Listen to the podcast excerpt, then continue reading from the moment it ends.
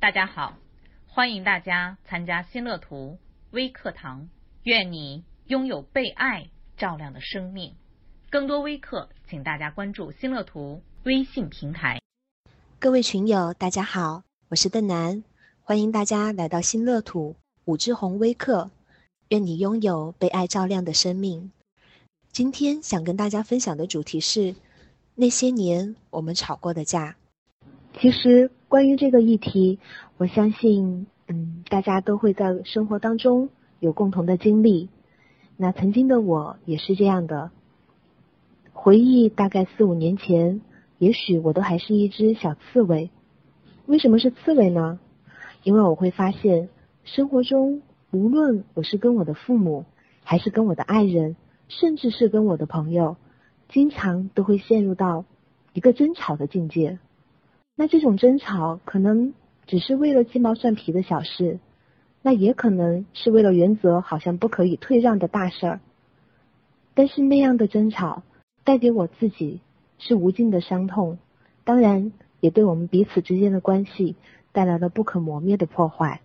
我甚至觉得曾经的我是一个战神，战争的战。那比如说，我妈妈告诉我。你爸爸打麻将打的好晚回家，真的是完全不知道他是想的什么，怎么可能打到那么晚回来？那当我妈妈跟我来说这件事情的时候，我会无意识的做出我的反应模式。你凭什么这样说我爸？他平常又不抽烟又不喝酒的，你就让他打打麻将又怎么了？他就这点爱好了，你天天都这样说他，谁会觉得这个家想回来呀？当然，后果大家肯定能够想象得到，得来的是我妈妈更加激烈的反驳。那曾经我自己对我老公也是这样，比如说我下班回到家，然后看到家里面一片杂乱，我立马那个情绪就上来了。但是曾经的我不会觉得这是我自己的情绪，曾经的我会觉得你理所应当的应该做这些事情，为什么不做？当我开门发现鞋没有摆好，走进客厅里头发现沙发上全部都是摆的脏衣服，再进到浴室里头，他洗完澡还没有洗的内裤，哇塞，大爆发！爆发之后，接踵而来的就是我的那些沟通的模式。我相信大家也不会陌生，很简单啊，女人要是开始抱怨的话，哇，那是铺天盖地的。那我就像连珠炮一样的去对付我那个。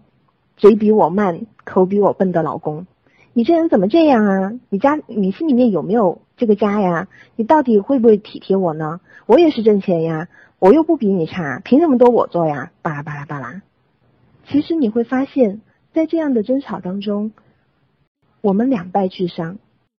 我们两个人可能吵完这架去回忆，都不知道是为了什么而吵了这一架，但是那种受伤的感觉。一直都在我们心里，特别我还记得，嗯，更早以前的话，我们还会冷战，一冷战就是好几天都不跟对方说话，好几天好像都看什么都不顺眼，这都是对彼此的折磨。直到有一天，其实我自己才醒悟了，那其实那一天发生的事情具体是什么，我已经不记得了，但是我记得那一天的感受。因为在我印象中，我老公用了我对他说话的方式来跟我进行沟通。其实他说的远远没有我平常对他的指责那么多，他只是语气比较重的说了那么短短的两句。但是那一天我留下的印象就是，好像整个天都黑了。我不断的问自己，为什么曾经对我如此温柔的老公，突然也会凶我？突然也会来指责我，我想了好久好久，一直都想不明白。一次一次的反问自己，到底是哪里出了错？为什么我把我最亲密的爱人，我最在意的父母，我们之间的关系的经营会落到这样的地步？我一点都不明白。我也只是在表达我自己呀。我也只是说出了我想要的呀，那为什么对方会和我陷入到这个漩涡当中都走不出来？甚至在那一年的那一天，我还在想，小的时候我不是在想吗？要是有一天我长大了，我结婚了，那我一定不要像我妈妈那样说话，我一定不要像我爸爸和我妈妈那样去进行沟通。可是事实是，我和我妈妈如此相像，这不禁让我想起科恩博士在《无条件养育》这本书当中写到的一个现象，他把这个现象称之为“你的妈妈钻进了你的喉咙”。来表达我们从小习得这样的反应模式、沟通模式，就好比我的妈妈在我的喉咙里面一样，她教会我说话的每一个字、每一个词以及语音语调，而且这样的沟通模式真的是潜移默化的就来到了我们我们的生活当中。你会发现，我们无意识的去继承，我们压根就意识不到。它会对我们的生活造成什么样的影响？我们好像还理所应当的认为，说话就是应该这样说呀，怎么可能还会有更好的方式？只是因为对面那个人不理解我，只是因为那个对面的人他和我牛头不对马嘴，甚至于有些时候我们还会给自己编故事说，只是因为对面那个人不是那个 Mr. Right。当然，在经历了一次一次。这样的痛彻心扉之后，有一天自己突然会就想到，我要怎么去寻找一个出口？我不可能日子就这样过。那当时可能想到的是，要么我就去修复这段关系，要么就跟他离婚，去找那个真正懂我的人。你会发现，当我们真的好像自己处于绝境了之后，也许你足够幸运。生活就会给你打开另外一扇门的通道，也就在那个时候，我们家龙龙诞生了。由于他的出生非常机缘巧合的，我开始关注到育儿。那么在关注到大理的官网之后，发现了小屋，也发现了 PET。我还记得第一次了解到 PET 的时候，最吸引我的地方就是他会告诉我以前的沟通模式当中。有十二种绊脚石，那这十二种绊脚石，其中有几种包括命令、指责，哇，这些都是以前我在沟通当中常常去使用的。其实这些绊脚石大家都不会陌生，你们去回忆一下，当吵架的时候，我们是不是很清晰的就知道要说哪句话才让对方足够痛？要说哪句话肯定会让对方不爽，那我就铁了心了，绝对要说那句话，因为说了你痛你不爽，那我才爽呀！我把你惹生气了，那我的目的就达到了呀！大家可以想象一下那个吵架的场景，就好比你对对方扔了一个鸡蛋那么大的石头，然后对方被砸痛了，他为了让你更痛。OK，他就去选了一个犹如馒头那么大的石头，那砸到你了，你也会觉得很痛啊。那好，你就去挑了一个犹如面团那么大的石头，你们双方就这样砸来砸去，怎么痛怎么来，关系也就在这样的回合当中，慢慢的有了裂痕，你们慢慢在彼此互相伤害。那了解到这一点之后。进而我也了解到，原来我们沟通的模式是可以去看见和进行调整的。那经常都会有讲师或者是在 PET 的书中，戈登博士也会提及，所谓的 PET 父母效能训练，它就是一场口头禅的革命。那你需要去打破，或者说是调整你说话的方式，你过往的口头禅。戈登博士他给出了一个指标，起码是一千五百次到五千次，你才能入门。初次听到这个数字的时候，我很没概念，那是一个什么样的数字？那是需要付出多少的时间，多少次的练习？我通通都没有概念，只会记住，好吧，它需要不断的用。当时应该是抱着试一试的心态。心想反正情况也就这样啦，最坏也不过就如此。那既然找到了好像看似看起来不错的方法，那自己就去试一试。我甚至会记得，在改变我口头禅方式的这一部分，最难最难的，就是怎么去给对方表达自己。在 PET 当中，这部分称之为面质性的我信息。那什么是面质性的我信息呢？它首先由三个部分组成：行为、感受和影响。如果进一步的把它剖析开来，首先我们说的行为是你要不带指责的，那么去描述对方的行为。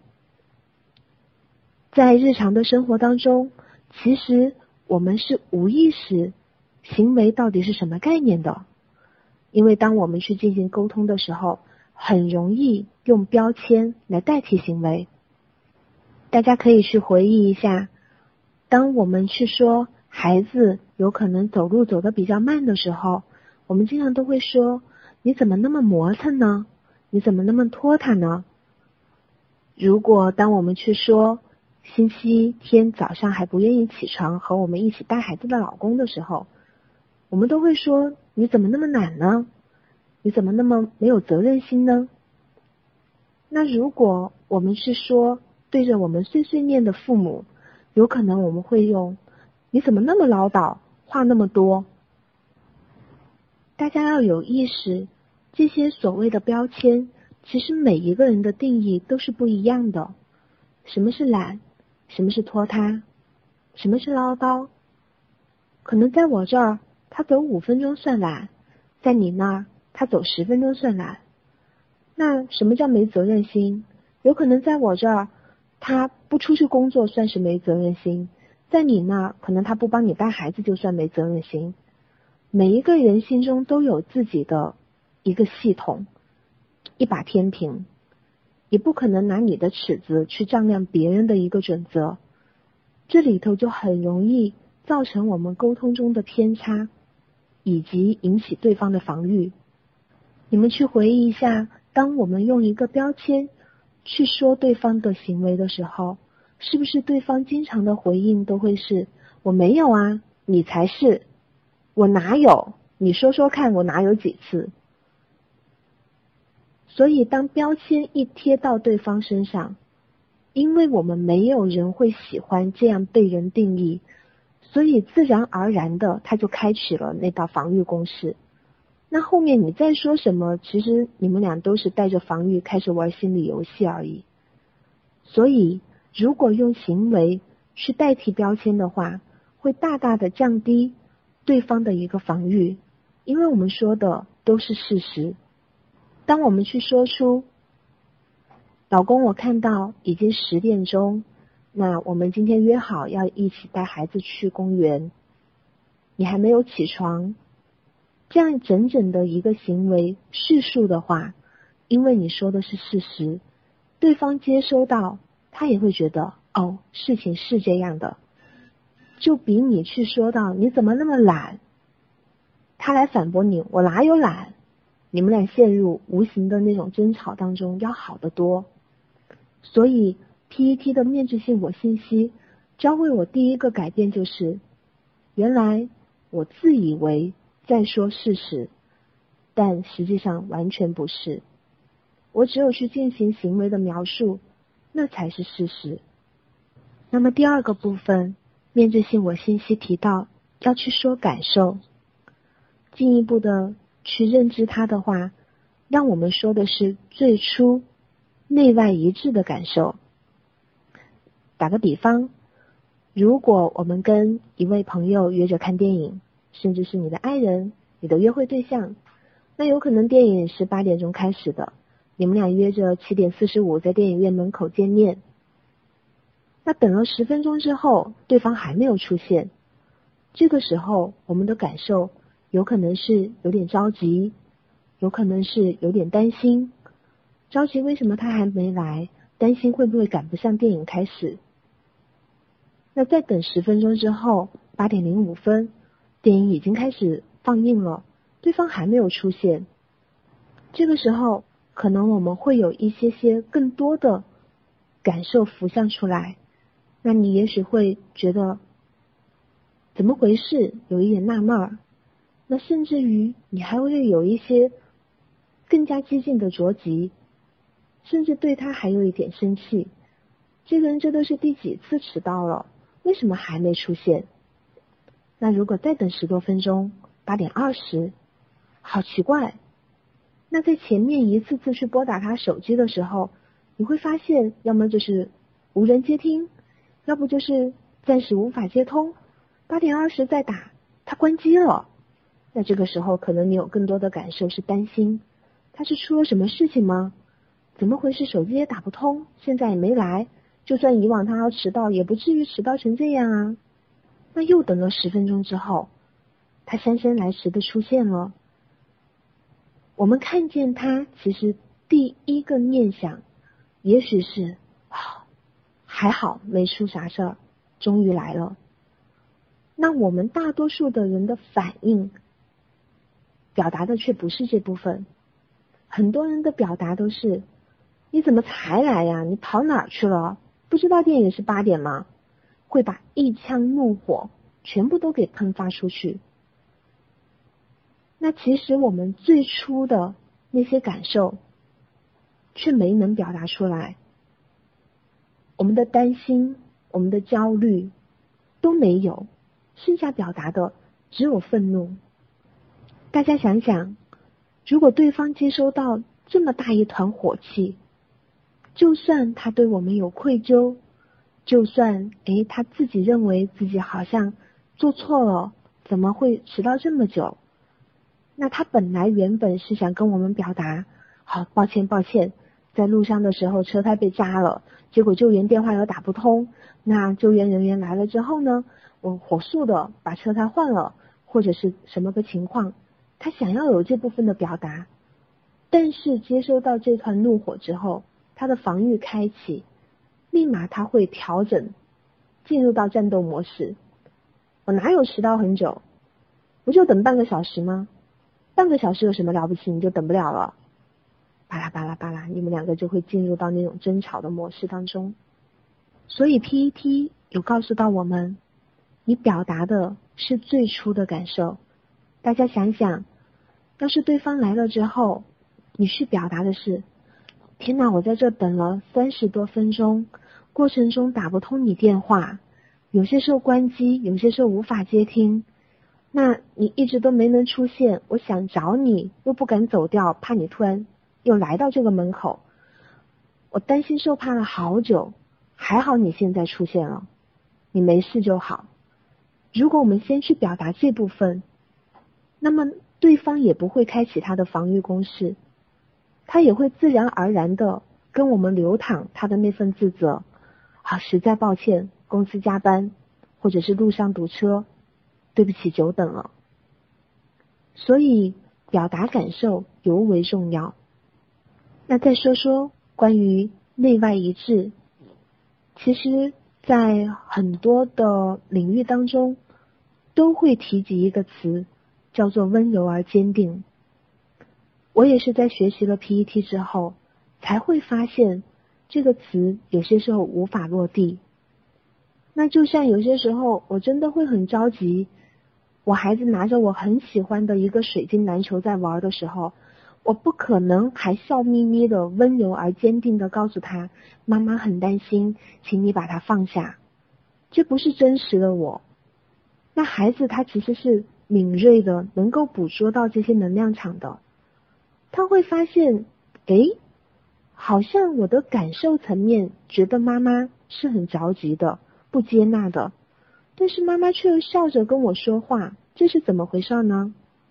那孩子有困惑，到底妈妈是着急、担心、不想让我玩，还是说他笑眯眯的可以接纳我玩他的水晶篮球？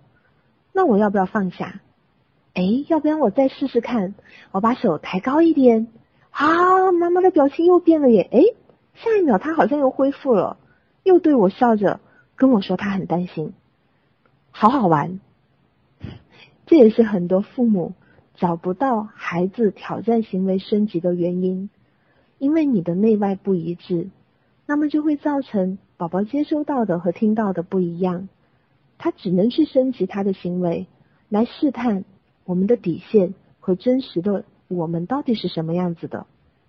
所以，当学习完 PET 这一点之后，我才发现，原来